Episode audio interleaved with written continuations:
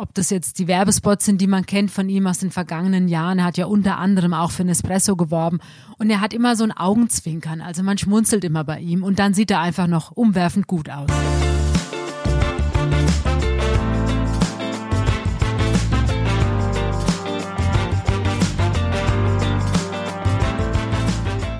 Hallo und herzlich willkommen bei Bunte Menschen. Ich bin Marlene Bruckner, Journalistin bei Bunte und spreche mit Tanja May, stellvertretende Chefredakteurin. Hallo Tanja. Hallo Marlene.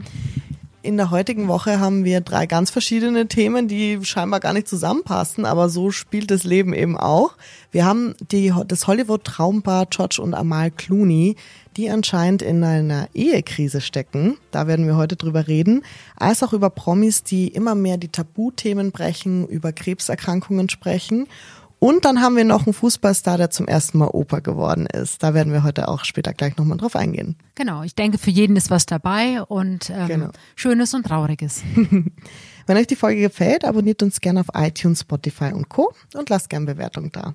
So, wir fangen an mit dem Traumpaar schlechthin, was ich finde aktuell gerade das Hollywood-Paar ist. Seit sechs Jahren sind sie verheiratet, Amal Clooney und George Clooney. Und da haben wir getitelt ganz groß, dass da wohl eine Krise ist. Amerikanische Zeitungen schreiben das. Äh, man hat die beiden auch seit Mai nicht mehr zusammen gesehen in der Öffentlichkeit. Die hatten jetzt auch gerade Hochzeitstag. Auch da hat man kein Foto gesehen und das regt natürlich zu Spekulationen an.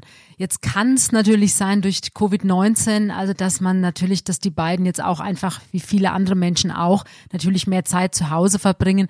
Aber ich sag mal, George Clooney ist natürlich ein Weltstar mhm. und wenn der das Haus verlässt, ist irgendein Paparazzi auf jeden Fall hinter ihm her und genauso bei Amal Clooney. Und Natürlich, also wir haben das damals, als die geheiratet haben, das war ja die Traumgeschichte überhaupt, also Venedig, überhaupt ja. dieses Paar überhaupt, die Hochzeit in Venedig, also wunder wunderschön. Dann haben die auch noch Zwillinge gekriegt. Hm. Sie ist erfolgreich, er ist ein Superstar. Ähm, natürlich will man wissen, was ist denn da eigentlich los in dieser Ehe und das haben wir jetzt im aktuellen Heft beleuchtet. Das fand ich auch ganz interessant, dass man auch aufmerksam wird als People-Journalistin, wenn sich Leute zurückziehen, ne? Also das ist ja auch Ja, weil eigentlich sah man George Clooney regelmäßig und auch sie natürlich Amal Clooney und wenn es jetzt nur vor Gericht war oder dass sie halt irgendeinen Auftritt hatte, jetzt pendeln die natürlich zwischen England und Amerika, was ja im Moment eigentlich nicht geht. Dann haben sie noch einen Wohnsitz in Italien am Koma See.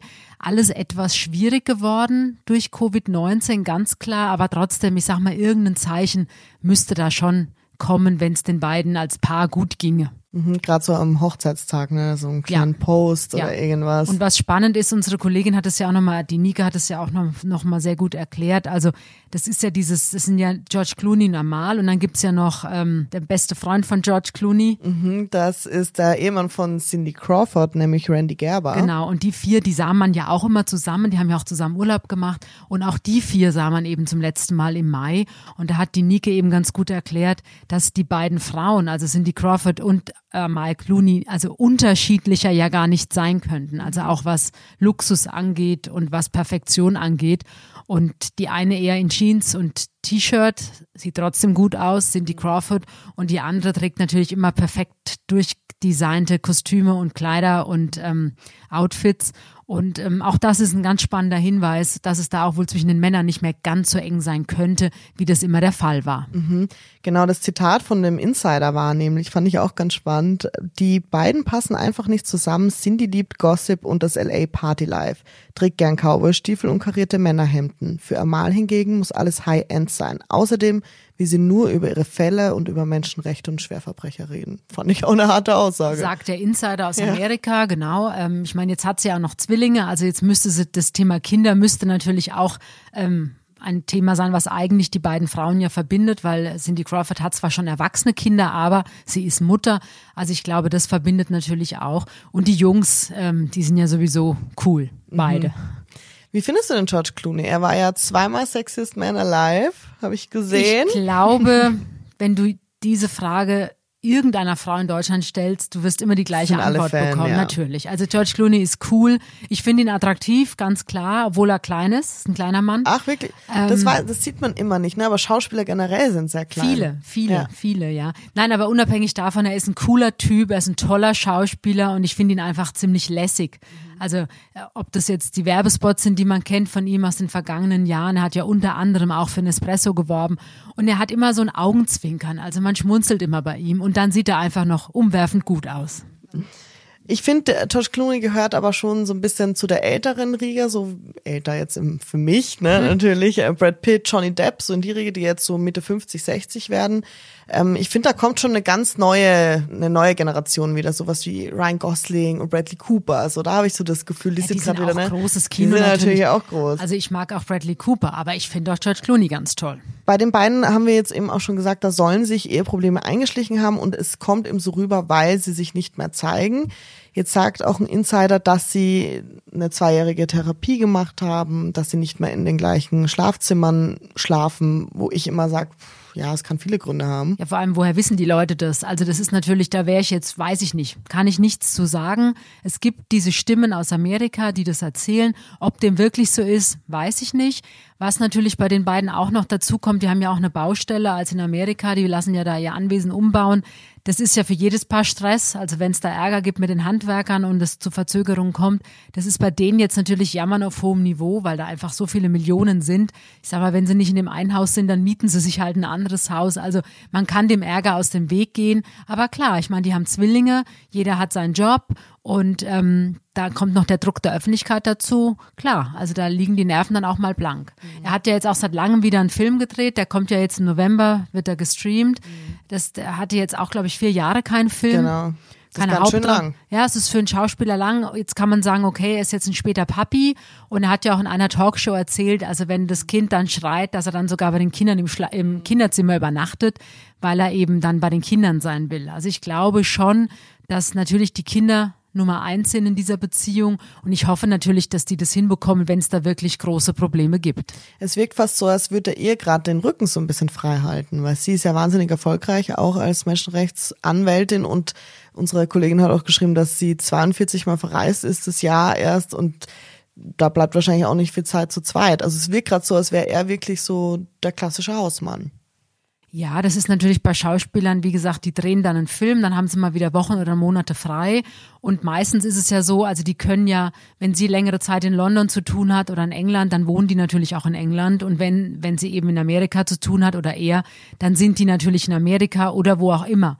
Also es gab ja auch letztes Jahr Fotos, da hat sie ihn besucht dann und ähm, also die, die können sich natürlich gegenseitig auch besuchen.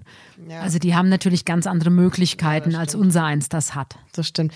Ich fand es aber immer cool, dass George Clooney war ja super lang Single und war immer der Junggeselle von diesen ganzen tollen Männern. Und dann hat er sich wirklich so eine, so eine sehr starke Frau, die nicht aus dem Showbusiness kommt. Naja, Single war er ja nicht. Also er hatte immer Beziehungen, aber die hielten meistens ja. nur zwei Jahre. Und ähm, das war für mich sowieso immer ein Phänomen. So. Also der hatte immer gute Beziehungen, der hatte auch immer gute Frauen gehabt und dann nach zwei Jahren war mhm. Schluss. Also ich weiß, Lisa Snowden zum Beispiel, mhm. die englische Schauspielerin, finde ich auch eine ganz tolle Frau. Mit der war er ja auch zusammen. Oder Alessandra Ambrosio. Ja, also er hatte schon tolle Frauen, aber meistens so nach zwei Jahren war dann doch Schluss. Und dann kam Amal. Und ähm, ja, und die wirkten ja eigentlich von Anfang an wie so aus einem Bilderbuch. Also wie so eine Hollywood-Romanze war ja auch diese Love Story. Mhm. Und die gipfelte dann in dieser Traumhochzeit in Venedig. Also mhm. die unvergessen, die Bilder. Das war natürlich für uns damals äh, großartig. Das, das konnte man sich gar nicht ausdenken, wie ja. die aussahen. Und bei der Hochzeit und drumherum, also auch Verlobung, das Abendessen davor. Und die sahen wirklich immer aus wie gemalt. Und mhm. das ist fast zu schön, um wahr zu sein. Kannst du mal generell so für unsere Hörerinnen und Hörer sagen, wie wir das aufteilen, Hollywood-Geschichten und deutsche Geschichten? Also wir achten ja schon auch darauf, dass wir dann eine Mischung haben, aber wir sind ja schon generell eher auch auf die deutschen oder europäischen Promis auch ein bisschen fokussiert. Also ich würde sagen, wir haben immer 80 Prozent oder 90 Prozent deutsche Geschichten, das ist ganz klar. Aber wenn natürlich jetzt, ich sag mal jetzt Brad Pitt war ja die letzte große Geschichte, genau. die wir jetzt hatten mit der Deutschen, mit der Nicole aus Berlin, die Love Story von den beiden ja. oder wie auch immer man das nennen mag, dann ist es natürlich ganz klar, dann findet es auch groß in Bunte statt mhm. und natürlich auch alle anderen Hollywood-Stars. Also Julia Roberts, sage ich jetzt mal, hatten wir auch vor ein paar Wochen, da gab es auch Gerüchte mit ihrer Ehe, mhm. wobei ich glaube, dass die eigentlich eine ganz gute Ehe leben natürlich die ganzen großen Hollywood-Stars, die man kennt, wie du auch sagtest, Bradley Cooper, die Trennung von Irina Shayek. Das sind natürlich Themen, an denen kann man nicht vorbeigehen. Das ist ganz klar, weil ich sag mal, die meisten Leser und Leserinnen kennen die natürlich, finden die auch ganz toll. Also das ist klar, wenn so ein Thema ist. Und deswegen haben wir jetzt auch bewusst äh, George und Amal Clooney als Titelgeschichte genommen. Es ist ein Experiment, klar, muss man immer mal ausprobieren. Aber wie gesagt, wer kennt George Clooney nicht? Man sagt ja immer, böse Zungen sagen immer diese A, B, C, D, Z-Promis, ne? Und äh, dass wir uns im Heft ja schon eher auf die A-Liga konzentrieren, würde ich jetzt mal sagen. Also das, ich sage mal, Z-Promis sind typischerweise Menschen, die halt bei Reality-TV Shows mitmachen, ne? Also so Bachelor und ja, Dschungelcamp. Das klingt so jetzt weiter. natürlich hart für die Genau. Fans von diesen Sendungen und deswegen sage ich auch immer, also ich kenne die nicht, gebe ich Mhm. zu. Also ich kenne die, weil ich über sie lese dann natürlich. Ich gucke Ja. mir jetzt die Sendung nicht an.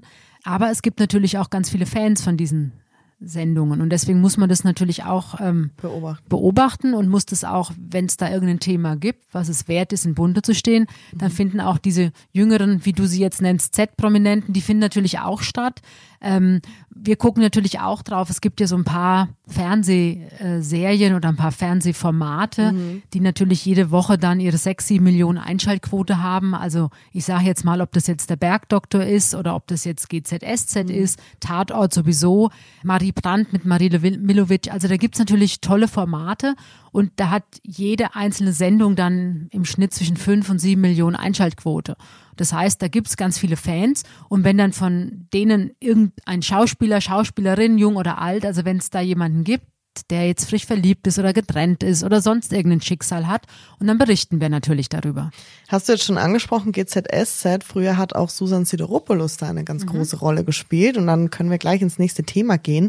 Sie hat nämlich jetzt auch mit unseren Kollegen über ihre Mutter gesprochen, die an Krebs gestorben ist, als sie noch ein Teenager war. Generell haben sich jetzt ein paar Promis zu Kre- Krebserkrankungen geäußert. Da gab es nämlich eine ganz tolle Konferenz, die YesCon. Das ist nämlich eine App, Yes We Can. Ähm, das ist so eine Art Facebook für Krebskranke, wo sie sich untereinander vernetzen können, was ich super finde. Ich fand es auch toll, vor allem, dass es eben diese Prominenten gibt, die sich dann auf, Ja. äh, aufs Podium setzen und ihr eigenes Schicksal erzählen. Also Joko Winterscheid zum Beispiel, der ja nie über Privates spricht, saß dann auch auf diesem Podium und unterstützt auch diese App und hat erzählt, dass seine Mutter an Krebs gestorben ist, als er noch ein Kind war. Und genau das Gleiche jetzt eben mit der Susanne. Sideropoulos. Genau, die eben auch ähm, erzählt hat, sowohl auf dem Podium als auch nochmal unseren Kollegen, eben Georg und Nike. Ja, sie war sechs, als ihre Mutter an Krebs erkrankte und als sie dann 16 war, ist die Mutter gestorben. Und sie findet heute als erwachsene Frau erst den Mut und oder die Kraft, darüber zu sprechen, weil sie einfach sagt, es ist wichtig, dass man das öffentlich macht, das Thema Krebs, dass man das nicht versteckt, ähm, weil es einfach ganz, ganz viele Menschen gibt, die jemanden entweder selbst betroffen sind oder zumindest jemand kennen, der oder die betroffen sind. Und deswegen setzen die sich für das Thema ein. Und wer ja ausgezeichnet wurde, Während dieser Konferenz ist ja die Manuela Schwesig, die Ministerpräsidentin, die ja auch an Krebs erkrankt war. Toi, toi, toi. Hatten wir auch eine eigene Folge dazu, also hört Genau. gerne mal rein. Genau, ist auch eine ganz starke Frau und sie ist jetzt eben ausgezeichnet worden für ihren Umgang mit ihrer Erkrankung, weil sie es eben auch nicht verheimlicht hat, sondern eben auch an die Öffentlichkeit getreten ist. Und sie hat dann auch nochmal sehr emotional auf der Bühne eben erzählt, wie das für sie war. Mhm, auch unter Tränen. Und ich Ja. finde genau das ist wichtig, dass man die Emotionen nicht zurückhält, sie, sondern, sondern sie zeigt. Wie ist denn das bei dir? Du hast gerade gesagt, jeder kennt jemanden. Hattest du auch schon jemanden in deinem Umfeld? Natürlich. Also ich habe ähm, auch eine Freundin verloren, die also noch jünger war als ich, die innerhalb von einem halben Jahr an Krebs gestorben ist. Das war auch ganz, ganz schlimm. Also ich kenne mehrere Personen, die Krebs hatten oder die Krebs haben. Und deswegen weiß ich natürlich auch aus dem persönlichen Umgang, aber natürlich auch aus meinem äh, Beruf, weil ich habe ja auch oft mit Menschen zu tun, die eben krank sind. Und das ist das ist ähnlich wie wenn man mit Leuten spricht, die sagen eben, sie haben jemand verloren, also die trauern. Ähm, und so ist es auch bei einer schweren Krankheit, wie jetzt eben Krebs, dass sich dann doch viele Menschen zurückziehen, weil sie eben nicht wissen, wie geht man mit der Person um. Genau. Und das ist eigentlich für die Betroffenen dann ja das Allerschlimmste, also sowohl im Trauerfall als auch im Krankheitsfall, weil die Menschen brauchen ja gerade dann, wenn es ihnen schlecht geht, sollte man ja eigentlich für sie da sein. Und da haben mir eben auch schon ganz viele erzählt, mit denen ich Interviews geführt habe, prominente wie nicht prominente, dass das eigentlich das Schmerzhafteste dann neben der Krankheit natürlich ist, wenn dann plötzlich Anrufe ausbleiben oder Menschen, von denen man dachte, man ist befreundet oder Nachbarn plötzlich die Straßenseite wechseln, weil sie einfach nicht wissen, wie man mit der Person umgehen soll. Mhm. Und dabei ist es ja eigentlich nichts also ich finde es ja eigentlich einfach zu sagen, hey, wie geht's dir? Und vielen tut es auch gut, wenn man dann in dem Moment einfach auch ganz normal ist und dann auch ganz normale Alltagsdinge erzählt, weil natürlich wollen Menschen, die krank sind oder die jemand verloren haben durch Tod, die wollen ja auch nicht immer nur über dieses Thema genau. sprechen. Also die wollen reden, aber die wollen auch, dass man eben sie ablenkt und, und sie an seinem eigenen Leben teilhaben mhm. lässt. Und deswegen kann man da einfach nur den Tipp geben, hey, wenn ihr jemand kennt oder wenn Sie jemand kennen, der krank ist oder der eben trauert um jemanden, dann ähm, verhalten Sie sich oder ihr euch ganz normal, mhm. weil das tut den Menschen am besten. Ich habe es an mir selber schon gemerkt. Ich bin eigentlich ein sehr empathischer, emotionaler Mensch, aber als auch die Oma von einem Freund gestorben ist, wusste ich auch nicht so recht, wie ich reagieren soll. Und das hat mir auch dann im Nachhinein leid getan, weil ich nicht wusste, wie oft kann ich es jetzt ansprechen? Kann ich jetzt jeden Tag fragen, wie es ihm damit geht? Kann ich, äh, soll ich mich lieber zurückhalten? Es geht ja auch jeder Mensch mit Trauer anders um. Ne? Und da habe ich selber auch gemerkt, dass es da wirklich Grenzen gibt, dass man dann vor einer, vor einer emotionalen Geschichte sieht, die steht, die man vorher noch nicht so erlebt hat. Ja, meine Freundin ist mit 43 erkrankt mhm. an Krebs. Ähm, und das war wirklich ganz schlimm, weil sie nie geraucht hat, immer viel Sport gemacht, sich gesund ernährt und dann kam diese Diagnose. Und sie hat mir damals gesagt, und das beherzige ich heute auch bis heute, das werd, also das werde ich auch nie vergessen, sie mhm. hat zu mir gesagt, frag mich doch, wie es mir heute geht. Mhm. Weil das ist ja auch so ein, ähm, ja, es gibt Tage, da geht's einem besser und dann gibt's Tage, da geht's einem schlechter. Und es gibt eben jetzt auch wie bei der Susanne Tage, da kann man drüber sprechen, über den mhm. Tod der Mutter und dann gibt es Tage, wo sie die Kraft einfach nicht hat. Und deswegen versuche ich das eigentlich jetzt immer anzuwenden, mhm. wenn ich jemanden treffe, von dem ich weiß, er ist krank oder ja. er trauert. Oder er ist in Trauer, genau. Und dann sage ich immer, wie geht's dir oder wie geht's Ihnen heute? Wie mhm. fühlen Sie sich heute? Mhm, das ist ein schöner Tipp, den nehme ich auf jeden Fall mit. Ja. Sie hat auch gesagt, ähm, sie hat die Krebserkrankung an sich mit auch dem Thema Fehlgeburten verglichen, weil sie meinte, das ist auch so ein Tabuthema in unserer Gesellschaft. Ich finde es nicht ganz so krass. Ich finde tatsächlich, dass Fehlgeburten noch mehr totgeschwiegen werden als Krebserkrankungen. Ich weiß nicht, wie du das siehst. Also kommt mir so Es gibt so ein paar Themen. Also ich sag mal klar, da gehören Krankheiten dazu. Also Krebs natürlich auch, aber auch andere Krankheiten. Depressionen mhm. oder wenn man den Mut hat, sich einen Therapeuten zu nehmen. Das mhm. ist ja auch so ein Thema bei uns in Deutschland, das wird totgeschwiegen oder man mhm. schämt sich fast schon dafür. Wobei das ja genauso, haben wir ja neulich auch über ja. Kathi Hummels gesprochen, die sagt es ja auch, es ist so wichtig, eben, dass man drüber spricht, damit man einfach sagt, hey, mhm. es ist ja nicht schlimm, dass ich jetzt krank bin oder Depression habe, ich habe es mir ja nicht ausgesucht. Ja.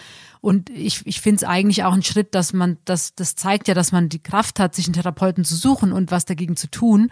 Das sollte man auf jeden Fall nicht totschweigen, das ist mhm. ganz klar. Ähm, ja, Schönheitsoperationen, das wird in Deutschland ja auch thematisiert. Ach so, ja, das ist nochmal ein ja. ganz anderes Thema. Ich gucke ja gerne Sen äh, Serien bei Netflix ja. und da ist es in Amerika, reden die ja alle drüber. Mhm. Also ob das jetzt eine, ob sie sich jetzt einen Coach nehmen oder ob sie jetzt sich Botoxen lassen oder irgendwie eine, ja. eine Gesichtsoperation hinter sich haben, die reden da ganz offen drüber. Mhm. Die gehen da teilweise sogar mit zwei, drei Freundinnen zum Schönheitschirurgen und die, die, die zwei sitzen daneben, während die dritte dann äh, behandelt wird. Also das ist in Amerika nochmal ein ganz anderer Umgang mhm. ähm, als in Deutschland. Aber ich glaube, es wird besser jetzt weil mhm. immer mehr Prominente auch und das ist ja wichtig, weil das sind ja oft Vorbilder auch und man denkt oft, okay, wenn die den Mut haben und die Kraft haben, das öffentlich zu machen, mhm. warum soll ich mich dann verstecken? Genau, es ist ja immer eine Vorbildfunktion, wie wir schon so oft gesagt haben. Ne? Also man ja. nimmt ja Prominente auch als Beispiel, so, oh, wenn die das können, dann können genau. das auch. Man bewundert sie und auf genau. einmal sind sie auch so menschlich. Das ist immer das Schöne. Deswegen finde ich es auch toll, wenn wir solche Themen behandeln. Und wenn auch, wie du schon gesagt hast, Joko ja wirklich jemand ist, der Moderator, der nie wirklich privat redet. Nein. Und dann also so der redet nicht über seine Partnerin, nicht über die Kinder, da ja. gibt's überhaupt nichts. Und dann spricht er über den Tod der Mutter und das fand ich schon stark. Das finde ich auch richtig cool, wenn die Leute sich dann dem annehmen. Schönheits-OPs können wir übrigens auch gerne mal eine Folge machen. Da würde mich deine Meinung auch interessieren. Ja, also ich finde, wie bei vielen anderen Sachen sage ich, das soll jeder für sich selbst entscheiden. Ich würde es jetzt nicht machen, für mich persönlich. Es sei denn, man Mhm. muss es aus, weil man einen Unfall hatte oder sonst irgendwas. Aber wie gesagt, finde ich, soll jeder selbst entscheiden. Da wird es wahrscheinlich für uns aus juristischen Gründen schwierig, drüber zu sprechen, weil, wie gesagt, die wenigsten geben es ja zu. Also man Mhm. So, könnte die da wieder nur spekulieren Okay, ja. und dann wird es wieder schwierig. Ah, hm, okay, schauen wir mal. Oder wir reden nur über Hollywood-Stars, weil, wie gesagt, Stimmt. da ist es ja dann meistens doch öffentlich. Wir kommen zum letzten Thema, ein sehr erfreuliches. Lothar Matthäus ist zum ersten Mal Opa geworden. Fand ich ganz süß, hat Ja. mich angerührt, als ich das erfahren habe. Und seine Tochter, die Alisa und ihr Verlobter, der Dominik, die haben einen kleinen Sohn jetzt Mhm. und äh, der kam jetzt Anfang September zur Welt. Du hast mit ihnen geredet, ne? Ich habe mit den beiden gesprochen. Wir haben auch ein schönes Zitat von Lothar und auch von der Silvia Matthäus, also seiner Ex-Frau, die Eltern von Alisa. Und Mhm. die ganze Familie ist sowas von glücklich. Also dieser kleine Mann, dieser äh, kleine Junge, der ist so in Liebe gebettet jetzt schon. Mhm. Und man hört also aus jedem Satz, wie happy die einfach sind. Und auch Lothar, Mhm. der ihn schon mehrfach besucht hat, seinen kleinen Enkelsohn, und auch sagt, er ist jetzt in einem Alter, er ist jetzt 59, da darf er Opa sein und da ist er auch sehr, sehr gerne Opa.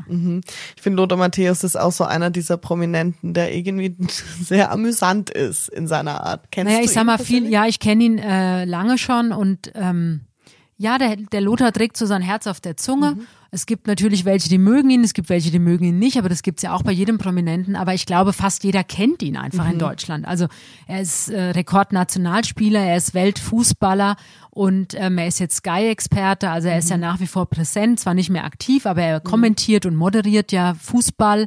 Und von daher äh, kennt man ihn einfach. Und ich habe ihn vor, vor Covid äh, 19, weiß ich, habe ich ihn am Flughafen getroffen in der Lounge Mhm. und wirklich jeder in dieser Lufthansa Lounge hat beobachtet, was er sich zu essen holt, Oh was er Gott. sich zu trinken holt und du, du siehst genau, wenn die Leute dann einfach immer hingucken Mhm. und weil ihn einfach jeder kennt. Ja, klar. Aber man geht auch nicht hindern und spricht ihn an, oder? Machst du das? In, aber Naja, du klar. ja also wenn ich ihn, ne? wenn ich die Leute kenne, dann gehe ich natürlich hin und sage Hallo oder manchmal sehe ich die Leute nicht, dann kommen sie zu mir und sagen Hallo.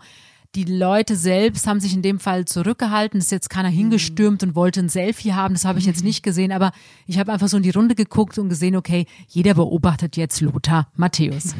Gibt's denn eigentlich auch Leute, wo du merkst, oh, die finden es jetzt nicht so toll, dass du anwesend bist? Ja, das kommt immer auf die Geschichte drauf an, die ich zuletzt berichtet habe. Ja. Also da gibt's natürlich ein paar Prominente, die sich geärgert haben über einen bunte Artikel, klar, gibt es.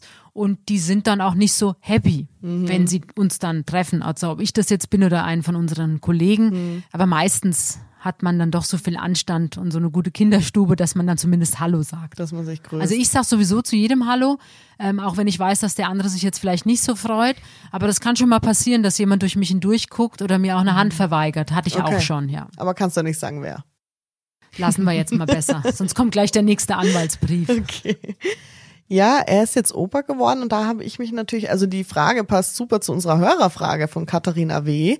Da habe ich mich gefragt, wenn man dann plötzlich Großvater wird, denkt man dann, oh, jetzt bin ich alt? Das ist eine gemeine Frage, ich weiß, aber das ist so für mich immer so ein Zeichen. Opa ist in meinem Kopf immer ein bisschen ein älterer Herr. Ja, jetzt ist aber Lothar 59, also ich finde, er ist ein sehr junger OP. Und ähm, seine Tochter ist 34, also er war ja auch ein sehr junger Papa.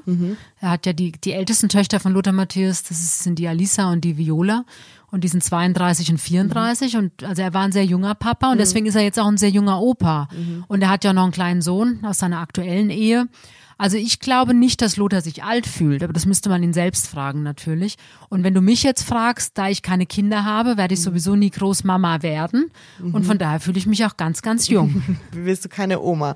Genau, weil Katharina W. hat nämlich gefragt, wie gehst denn du mit dem Altern um? Ich meine, du siehst es ja die ganze Zeit, du siehst diese Welt, wo die Menschen nicht altern wollen, wo sie alles dafür tun, dass sie schön bleiben. Schön. Ich finde ja immer, dass man Jugend nicht mit Schönheit äh, in Verbindung setzen soll, aber sie versuchen immer jünger zu sein, als sie wirklich sind. Und ja, tust du dir manchmal schwer oder freust du dich übers Älterwerden?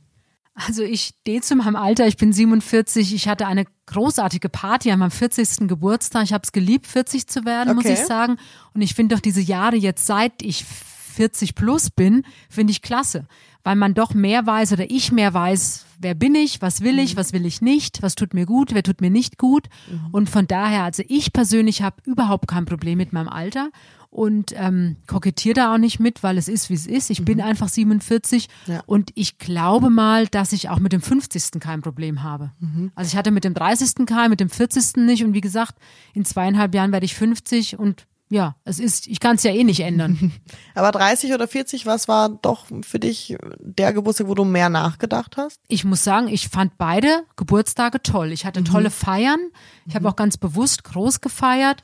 Und ähm, ja, nein, also mir geht's gut mit meinem Alter, sehr gut. Sehr gut. Ich freue mich auch schon auf meinen 30. Und ich, ich habe auch keine Angst noch. Nein, muss doch nicht soll haben. man auch nicht Nein. haben, finde ich, Also ja. ich, wie gesagt, ich finde, wenn du mich fragst, den 40. fast besser als den 30. Mhm. Ja.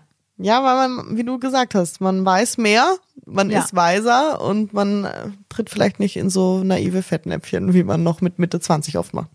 Man macht sich vor allem nicht mehr so einen Kopf. Ja. Und Und da freue ich mich schon drauf. Also bei einigen Sachen denke ich heute, mein Gott, warum hat das so viel Lebenszeit in Anspruch genommen und ähm, würde ich heute nicht mehr machen. Aber wie gesagt, das ist der Vorteil ähm, des Älterwerdens. Sehr schön. Habt ihr noch Fragen an Tanja? Schreibt gerne an buntemenschen.podcast.gmail.com. Wir freuen uns auf nächste Woche und bis dann. Tschüss. Tschüss.